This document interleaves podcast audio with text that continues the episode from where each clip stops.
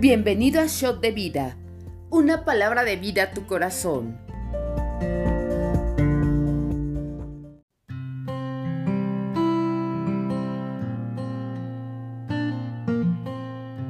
Bienvenidos al devocional.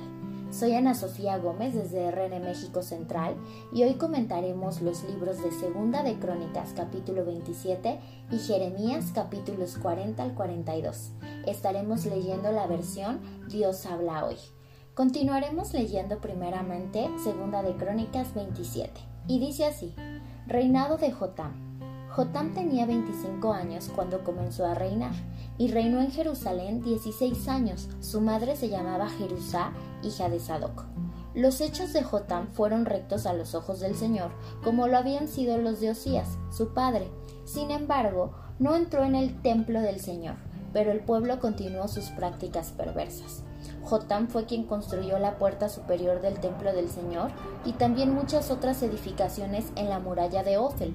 También construyó ciudades en la montaña de Judá y fortalezas y torres en los bosques.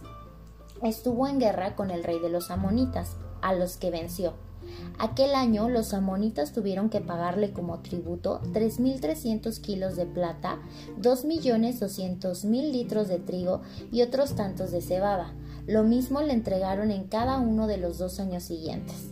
Jotam se hizo poderoso porque su conducta fue recta a los ojos del Señor. El resto de la historia de Jotam, con todo lo que se refiere a sus campañas militares y lo que realizó, está escrito en el libro de los reyes de Israel y de Judá.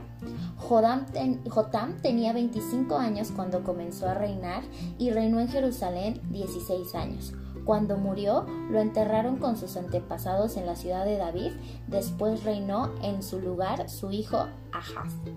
Y hoy yo quiero comentarte tres puntos que resaltan de esta historia que me parecen bastante interesantes. El primer punto es, aprende de los errores del pasado y haz ajustes en tu conducta para que puedas avanzar y prosperar. Hay una frase muy famosa que dice que aquel que no conoce su historia está condenado a repetirla. En nuestra vida hay muchas circunstancias que nos han afectado por decisiones que nuestros antepasados, como nuestros padres o nuestros abuelos, tomaron en el pasado. Pero es importante conocer esa historia para que nosotros podamos cambiar el rumbo de la historia y construir algo totalmente diferente para nuestro futuro. Jotam aprendió de la historia de su padre. Él lo vio gobernar durante muchos años y también siguió su ejemplo de seguir al Señor. Sin embargo, Jotam también fue testigo de un error que le costó bastante caro a su padre. El rey Osías fue recto delante de Dios y prosperó muchísimos años en su gobierno, pero un día dejó que la arrogancia se apoderara de su corazón y tomó una mala decisión. Esta mala decisión fue el entrar en el templo a ofrecer incienso cuando solamente los sacerdotes estaban consagrados y designados para poder hacer esta tarea. Gracias a eso, eh, bueno, él se enojó muchísimo cuando fue reprendido y por esa actitud se llenó de lepra y vivió aislado hasta el día de su muerte. Imagínate, desde ese entonces Jotam se empezó a hacer cargo de los asuntos del palacio, siendo él muy joven. Entonces podemos ver que Jotam aprendió de los errores del pasado e hizo esos ajustes necesarios en su conducta para no volverlo a repetir. Porque aquí la palabra es clara, dice que él no entró al, pueblo, eh, al templo.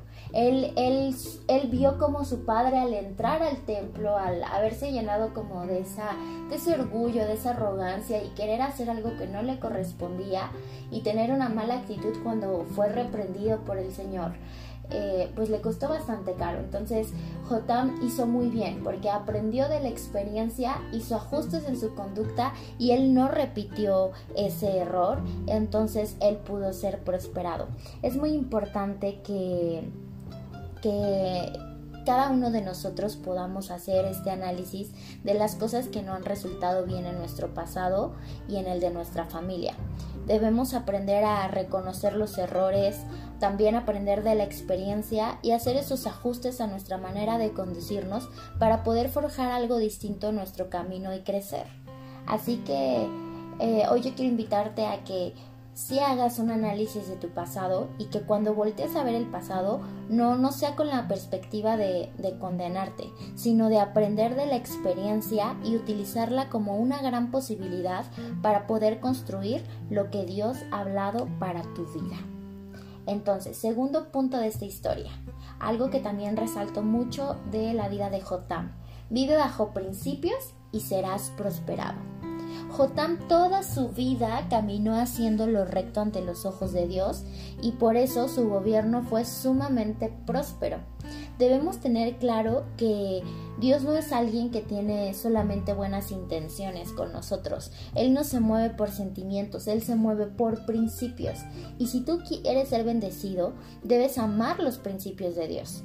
Y los principios de Dios no son una limitante en nuestra vida, al contrario, los principios nos conducen a prosperar en nuestro propósito de vida. Me gusta mucho ver la cultura judía. Los judíos son personas súper apegadas a los principios de Dios. Si tú ves sus empresas o ves sus familias, en su mayoría son súper prósperas y esto es consecuencia de que ellos aman lo que Dios ama y es algo que nosotros debemos aprender. Debemos aprender que si Dios puso principios es porque nos ama y porque anhela bendecirnos. A nuestro alrededor, en nuestro diario caminar, puede haber muchos factores de distracción que si nosotros les prestamos atención o les hacemos caso, nos pueden llevar a tomar decisiones que por consecuencia nos lleven a vivir una vida para la cual no fuimos diseñados. Por eso Dios puso principios. Así que amemos lo que Dios ama. Condúcete bajo sus principios que siempre darán lugar a el amor, la rectitud, el servicio, la honra, la esperanza. Recuerda que vivir en los principios de Dios nos abre grandes puertas de bendición. Así que sigue el ejemplo de Jotam y vive bajo los principios de Dios durante todos los días de tu vida y verás cómo serás sumamente bendecido. La obediencia siempre trae bendición.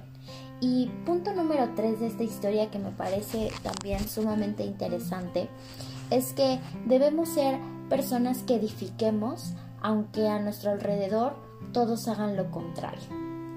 Jotam edificó grandes cosas durante su reinado. Lo podemos ver como dice la palabra, que él edificó la puerta mayor de la casa de, Jehová y también edificó muchísimo sobre el muro de la fortaleza, edificó ciudades en, en las montañas de Judá, construyó fortalezas, torres en los bosques, en fin, él, él, él fue un gran edificador. Y algo que me llama mucho la atención es que en esta temporada el pueblo seguía corrompiéndose.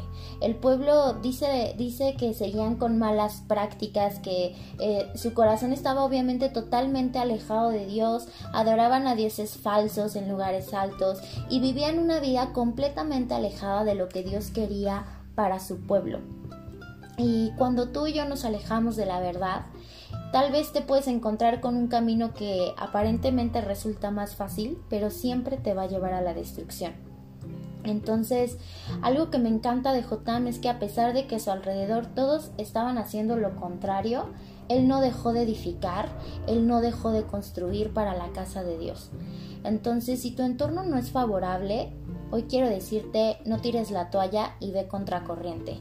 Es algo que debemos tener presente todos los días de nuestra vida. La Biblia lo dice, ustedes viven en este mundo, pero no son de este mundo. Jesús lo dijo, en el mundo tendrán aflicción, pero no teman, porque yo he vencido al mundo. Entonces, en el mundo podemos encontrarnos con un de posibilidades en donde escoger que no siempre nos lleven a, a conducirnos bajo los principios de Dios y podemos ver incluso que la mayoría en la sociedad hace totalmente lo contrario, pero debemos aprender a mantenernos firmes. Así que hoy te invito a que decidas ser diferente en medio de una sociedad corrompida, a que decidas brillar en las tinieblas y nunca dejes de construir ni edificar aquello que Dios te ha mandado hacer, aunque a tu alrededor todos te estén gritando, todos te estén diciendo lo contrario. Es súper importante, mantente firme y no solamente firme, sino sigue construyendo, sigue edificando porque Dios te va a prosperar. También algo, otro punto súper importante que quiero recalcar último en esta historia es que eh, este hombre a pesar de que siguió obviamente los caminos del Señor, que se mantuvo firme, que siguió edificando, que, se, que siguió construyendo, no se libró de las batallas.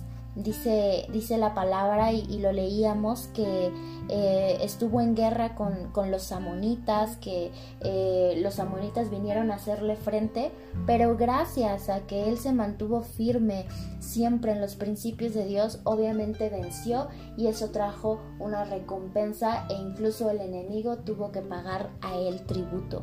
Entonces te vas a enfrentar a muchas batallas en tu caminar.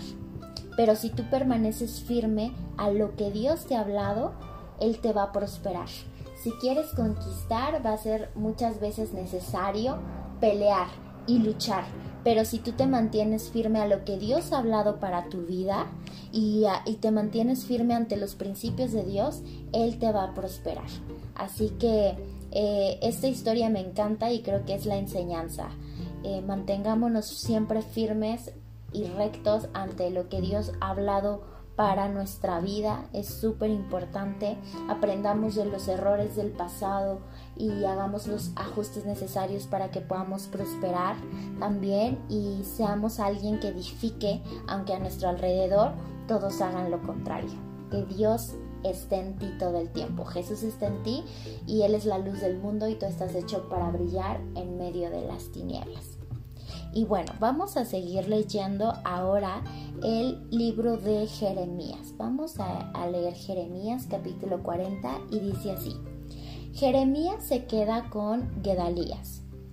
El Señor se dirigió a Jeremías después de Neburazadán, comandante de la guardia. Dejó libre a Jeremías en Ramá. Neburazadán lo había encontrado preso y encadenado entre la gente de Jerusalén y de Judá que era llevada al desierto de a Babilonia. El comandante de la guardia llevó aparte a Jeremías y le dijo El Señor tu Dios amenazó con enviar esta desgracia a esta tierra y ahora ha cumplido su amenaza. Esto les ha pasado a ustedes porque pecaron contra el Señor y no lo obedecieron. Mira, ahora mismo te quito las cadenas con que estás atado. Si quieres venir conmigo a Babilonia, ven, yo te cuidaré. Pero si no quieres venir, quédate. Tienes todo el país a tu disposición. Ve a donde mejor te parezca. Si quieres regresar, vuélvete a Gedalías, hijo de Aicam y nieto de Safán, a quien el rey de Babilonia ha nombrado gobernador de las ciudades de Judá, y vive con él y con tu pueblo. Ven, ve a donde te parezca mejor Luego el comandante dio a Jeremías un regalo y provisiones y lo despidió. Jeremías se fue con Gedalías a Mizpah y vivió con él y con la gente que había quedado en el país.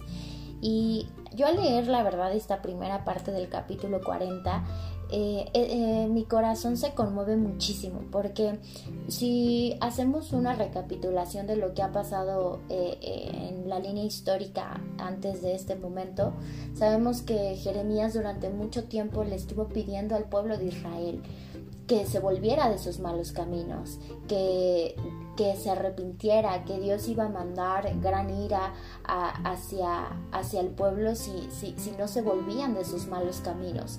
Eh, Jeremías era, era un hombre que amaba a Dios y amaba al pueblo de Dios y evidentemente quería que todos pudieran estar cerca del corazón de Dios y pudieran ser bendecidos, pero en esa temporada el pueblo cerró totalmente sus oídos y vino, y vino lo que nosotros conocemos hoy como el exilio, el exilio de Babilonia. Y fue donde el eh, Judá cayó en gran manera. Y en esta temporada hubo gente que sobrevivientes que quedaron ahí pero era una situación bastante adversa precaria donde ellos eran esclavos. Y Jeremías eh, me encanta porque Dios lo respaldó Dios lo respaldó porque él siempre hizo lo bueno. Yo no creo que Jeremías en ese momento hubiera estado muy contento de ver lo que le estaba pasando a su pueblo.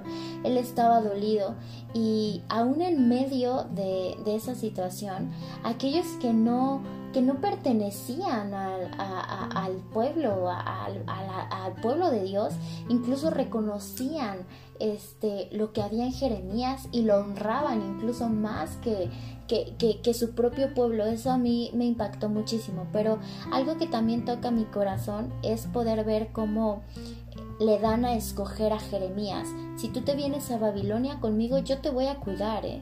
Pero si tú te quieres quedar con tu pueblo, está bien, ve a donde tú te parezca mejor. Y él se había enfrentado a un pueblo que eh, lo, difamaba, que, lo amedrentaban, eh, a un miedo terrible porque todo el pueblo se había levantado en su contra, simplemente por decir la verdad simplemente por hablar lo que Dios le había mandado hacer. Él no era tan popular entre la gente porque no les gustaba escuchar lo que Dios los estaba mandando a hacer, el ser confrontados con una realidad de pecado y de las consecuencias que podrían venir sobre ellos. Y yo no sé tú, pero creo que en el corazón de cualquiera que por tanto tiempo fue tratado y deshonrado de tal manera cuando solamente estabas procurando su bien, eh, no creo que te gustaría convivir con la gente que, que te hizo tal daño. Pero Jeremías era un hombre totalmente con un corazón alineado al de Dios y él eligió el quedarse con su pueblo porque lo amaba. Eh, él pudo haber tenido la oportunidad de irse a Babilonia y desentenderse y él iba a estar protegido, iba a estar cuidado, pero Jeremías decidió irse a Mizpah y vivir con la gente, con la poca gente que había quedado en la región. Y esto nos habla del corazón de, Jeremías y, y creo que podemos aprender algo muy grande de él. Ama, ama a pesar de que te hieran, decide siempre perdonar aunque te hayan herido, aunque no, hayan, no se hayan portado bien contigo, siempre elige el amor, siempre elige el perdón, porque eso es lo que Dios nos ha mandado a hacer y, Dios siempre va a respaldar. Me encanta porque Jeremías este, recibió también regalo y, provisiones ¿no? de, de, parte del comandante y esto es porque Dios lo respalda, porque no importa que todos te estén gritando lo contrario, no importa que las situaciones sean adversas, mantente firme al, a lo que Dios a ti te ha hablado, mantente firme al propósito que Dios ha hablado para tu vida, a lo que Dios te ha mandado hacer, a pesar de que a tu alrededor todos, todos se puedan molestar o, o pueda parecer que se levantan en tu contra, Dios siempre te va a prosperar. Entonces yo veo esa enseñanza clara en este primer capítulo, mantente firme a lo que Dios te ha hablado y decide amar y perdonar siempre aunque te hayan herido. Y vamos a seguir leyendo la historia. Vamos al capítulo, al versículo 7 de este capítulo 40. Dice, conspiración en contra de Gedalías. Cuando los comandantes y los soldados de las tropas judías que aún estaban en los campos se enteraron del que el rey de Babilonia había nombrado gobernador del país a Gedalías, hijo de Aicán, y que había puesto bajo su cuidado a los hombres, mujeres y niños de la gente más pobre del país, los cuales no habían sido deportados a Babilonia, fueron con su gente a Mizpah a ver a Gedalías. Entre ellos estaban Ismael, hijo de Netanías, Juanán y, Jonatán, hijos de Carea, Seraías, hijos de Turmet, los hijos de Aif, de Nefotá y Jesanías, de un hombre de Macat y sus hombres. Gedalía les, les aseguró bajo juramento, no tengan miedo de someterse a los caldeos, quédense a vivir en el país, sométanse al rey de Babilonia y les irá bien, yo me quedaré en Mizpah para, un, para representarlos a ustedes ante los caldeos cuando ellos vengan aquí. Ustedes dedíquense a almacenar vino, fruta y aceite y así podrán quedarse en las ciudades que han tomado. También los judíos que se encontraban en, en Moab, Amón y Edom se enteraron de que el rey de Babilonia había permitido que algunos judíos se quedaran en su tierra y que había nombrado a Gedalías como gobernador de ellos. Entonces volvieron a, Judá de todos los sitios por donde se habían dispersado y se presentaron a Gedalías en Mizpah y también ellos almacenaron vinos, frutas y en grandes cantidades. Juan, hijo de Carea, y todos los demás comandantes de tropas que habían quedado en los campos fueron a Mizpah a ver a Gedalías y le dijeron: ¿No sabes que el rey Balías de Amón ha enviado a Ismael, el hijo de Netanías, a matarte? Pero Gedalías no les creyó. Entonces Juanán le dijo en secreto a Gedalías: Deja que yo vaya y mate a Ismael. Nadie tiene por qué saber quién lo hizo, porque vamos a dejar que él te mate a ti eso traería la dispersión de todos los judíos que se han reunido a tu alrededor y sería la ruina de lo que aún queda de Judá. Pero Gedalías le respondió, no lo hagas, lo que dices de Ismael no es verdad. Y vamos a empezar a entrar en esta historia que es bastante fuerte porque de verdad aquí hubo una masacre. Y en este momento estamos viendo cómo Gedalías se queda con las pocas personas que habían quedado en Judá y vienen otras personas eh, dentro del linaje a, a reunirse con él, ¿no? Pero Juanán se dio cuenta que Ismael, que es muy fuerte porque él, les digo, era parte del linaje de, David. Eh, tenía una conspiración en contra de Gedalías. Le dijo, te va a matar, pero él no le creyó. Él, él, decidió eh, fiarse de, los suyos y, no quiso que, que Juanán obviamente matara a Ismael. Pero ¿qué pasó después de esto?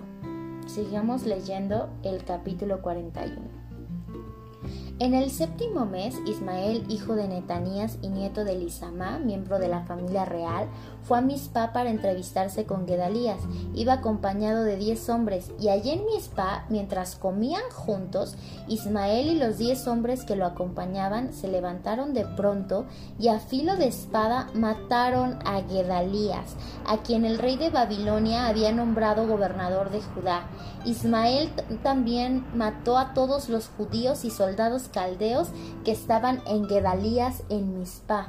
Al día siguiente del asesinato de Gedalías, cuando todavía nadie se había enterado de lo sucedido, llegaron a Siquem, Silo y Samaria ochenta hombres, los cuales traían la barba afeitada, la ropa rasgada y el cuerpo lleno de heridas, porque ellos mismos se habían hecho. Traían además cereales e incienso para ofrecerlos al Señor en el templo. Entonces Ismael salió de Mizpa a su encuentro, llorando por el camino. Apenas se encontró con ellos y les dijo: Vengan a ver a Gedalías, hijo de Aicam. Pero tan pronto como llegaron al centro de la ciudad, Ismael y sus hombres los mataron y los echaron en una cisterna. Sin embargo, diez de los hombres de ese grupo dijeron a Ismael: No nos mates, nosotros tenemos trigo, cebada, aceite y miel escondidos en el campo. Entonces Ismael no los mató como mató a sus compañeros. La cisterna en que Ismael echó a los cadáveres de todos los hombres que había matado en la misma que el rey Asa había eh, mandado hacer cuando se defendía del rey Basá de Israel era una cisterna muy grande, pero quedó llena con los cadáveres de la gente que Ismael mató. Además, Ismael apresó a las hijas del rey y a la gente que quedaba en Mizpah y a quienes Neburazadán, comandante de la guardia, había puesto bajo el mando de Gedalías.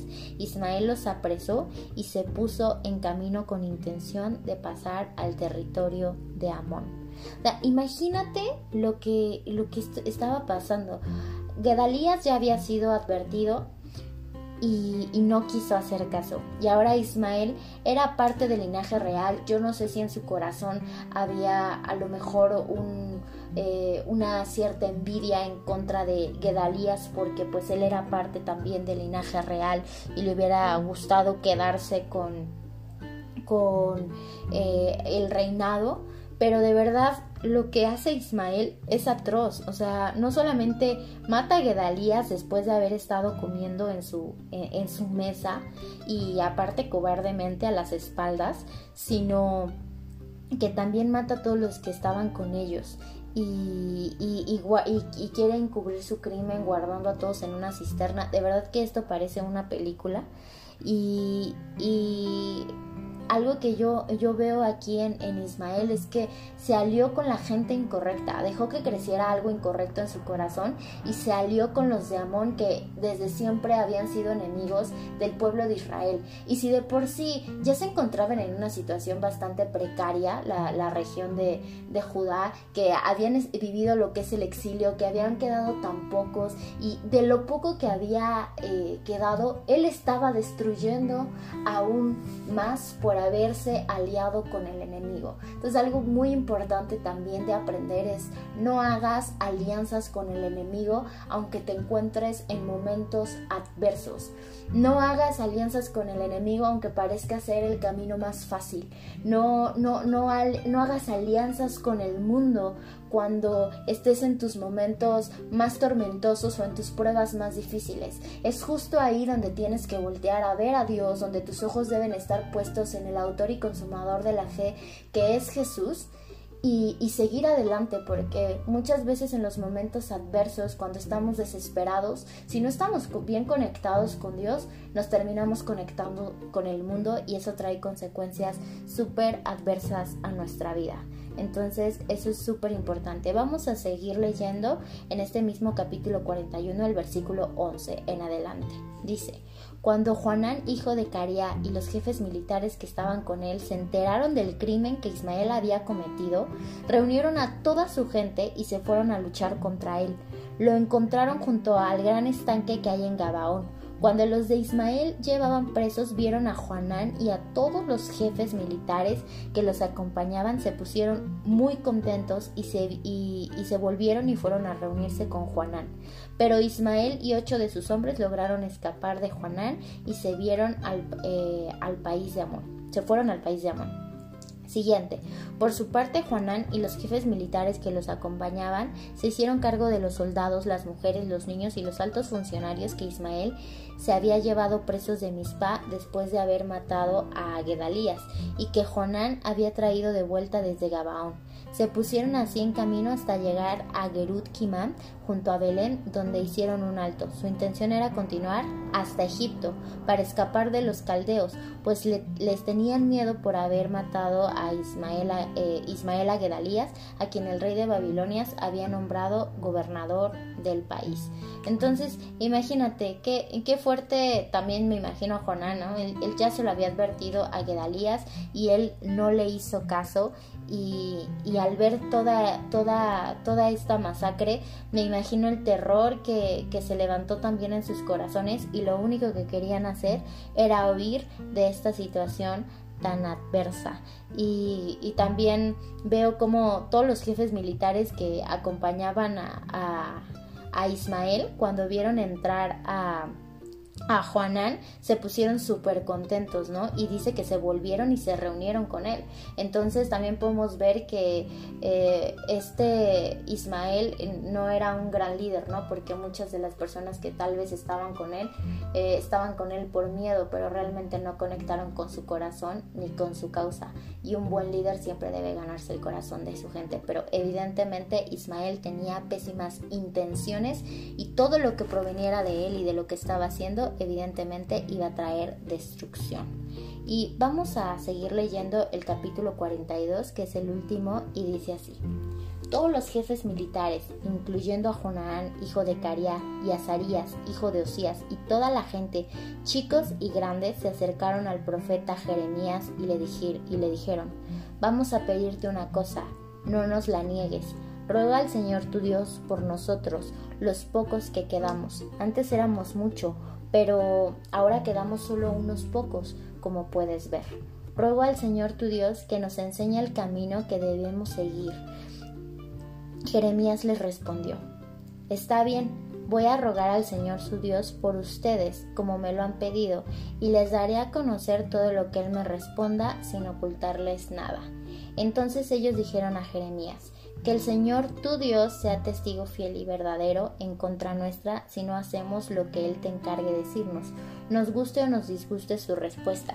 Obedeceremos al Señor nuestro Dios, a, quien te hemos pedido que recurras, para que así nos vaya bien. ¿No? Entonces eh, tenemos a, todo este pueblo, a todos los jefes, a todos los jefes militares que se acercan con quién, con el vocero de Dios en la tierra, con el profeta Jeremías, que sabían que de él iban a recibir eh, una, una, palabra de aliento, que ellos iban a recibir una buena estrategia porque evidentemente Dios estaba con él. Y eso es súper importante. Siempre siempre debemos estar cerca de las personas que estén conectadas al corazón de Dios porque seguro recibiremos un buen consejo y una palabra de vida. Y estos hombres al parecer en esta primera parte del capítulo 42 estaban muy dispuestos a encontrar el favor de Dios y hacer su voluntad. Les disgustara o les gustara, ellos estaban dispuestos a hacer su voluntad, ¿no? Eh, pero vamos a ver qué es lo que, lo que sigue. Dice en el, en el versículo 7 en adelante. Diez días más tarde, el Señor le habló a Jeremías, y éste llamó a Juanán, hijo de Cariá, y a los jefes militares que lo acompañaban, y a toda la gente, desde el más chico hasta el más grande, y les dijo: El Señor, el Dios de Israel, a quien ustedes me encargaron que fuera a presentar su petición, dice: Si ustedes están dispuestos a quedarse en esta tierra, yo los haré prosperar, no los destruiré, sino que los plantaré y no los arrancaré pues me pesa haberles enviado esta calamidad. No tengan miedo del rey de Babilonia, al que tanto temen. No le tengan miedo porque yo estoy con ustedes para salvarlos y librarlos de su poder. Yo el Señor lo afirmo. Tendré compasión de ustedes y haré que también Él les tenga compasión y los deje volver a su tierra. Pero si ustedes no quieren quedarse en ese país, sino que desobedecen al Señor su Dios y dicen, preferimos ir a vivir a Egipto, donde nos veremos donde no veremos guerra, ni escucharemos el sonido de la trompeta, ni moriremos de hambre, entonces, entonces escuchen ustedes, los que quedan de Judá, lo que les dice el Señor Todopoderoso, el Dios de Israel. Si ustedes se empeñan en ir a vivir a Egipto, la guerra y el hambre que ustedes tanto temen los alcanzará allí mismo y allí morirán. Todos los que están empeñados en irse a vivir a Egipto morirán allá por la guerra, el hambre o la peste. Nadie quedará con vida, nadie escapará a la calamidad que les voy a enviar.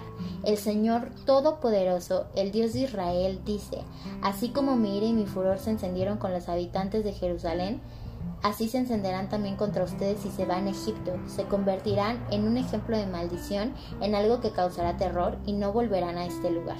A ustedes los que aún quedan de Judá, el Señor les ordena que no vayan a Egipto. Sépanlo bien, yo se los advierto ahora. Ustedes cometen un error fatal, pues ustedes mismos me encargaron que acudiera al Señor su Dios y me dijeron, ruega al Señor eh, nuestro Dios por nosotros y haznos saber todo lo que Él ordene para que lo hagamos. Yo les he dado a conocer hoy lo que el Señor su Dios me encargó decirles, pero ustedes no quieren obedecer. Por lo tanto, sepan bien que por causa de la guerra, el hambre y la peste, ustedes morirán en el país a donde quieren ir a vivir.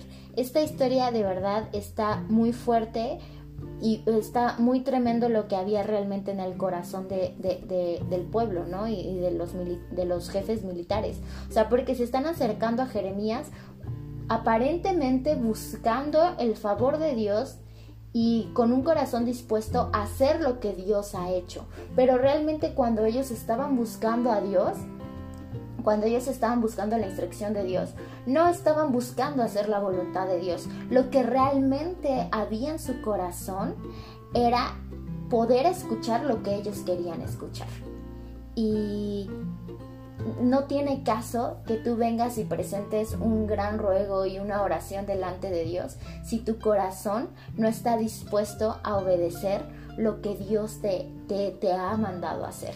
Estos hombres solamente querían eh, escuchar que les iba a ir bien haciendo lo que ellos creían que era correcto. Pero Dios les había estado hablando. Imagínate, Dios les, dio una posibilidad enorme para glorificarse en sus vidas, para que eh, se, restituyera la ciudad, para que pudieran ser testigos de la gloria de Dios sobre sus vidas. Él les dijo, quédense, no, se vuelvan a Egipto, no es necesario que vuelvan atrás, necesario que vuelvan de donde donde yo los saqué. Si están pasando una situación complicada, están viviendo una crisis, pero si ustedes permanecen en la tierra, yo los haré prosperar. Nadie va a venir en contra de ustedes. Yo los voy a salvar.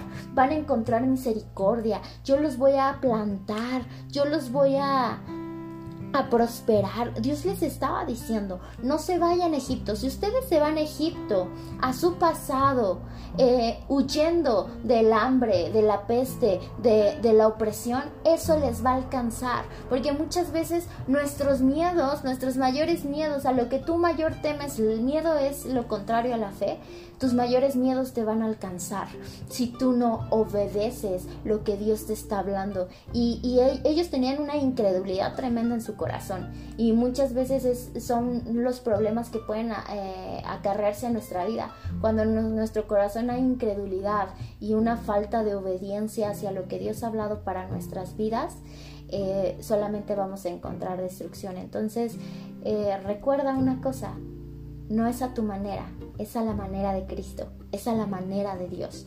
Y cuando Dios habla firmemente y tú obedeces, Él te va a prosperar aunque parezca una locura. Recuerda lo que dice la palabra en Romanos, que para comprobar la voluntad de Dios buena, agradable y perfecta es necesario la renovación de nuestro entendimiento. Debemos renovar nuestra mente, debemos ver con ojos de fe y no con una realidad física. Muchas veces Dios te va a, llevar a que afrontes la crisis de frente, algo que no te gusta, algo que parece ante tus ojos en lo terrenal, que es algo que te va a absorber y es algo que es mucho más grande que tú. Pero si tú confías en Dios y tú obedeces y caminas bajo sus principios, Él te va a prosperar, Él te va a bendecir y se va a glorificar sobre tu vida. Entonces, ¿qué te diría yo? Nunca te acerques con Dios esperando una instrucción si no estás dispuesto a obedecerla.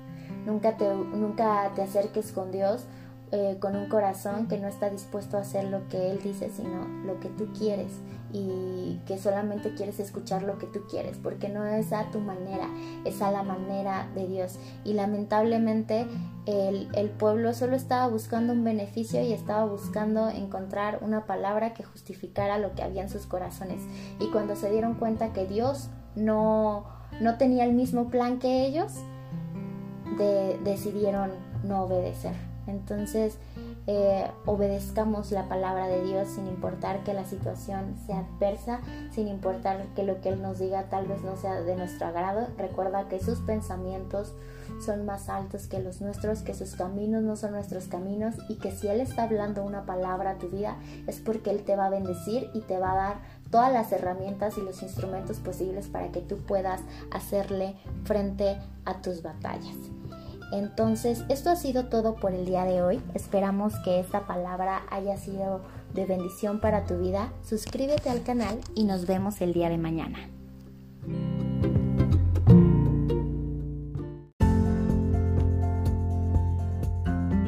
Conoce más en rnmexico.org.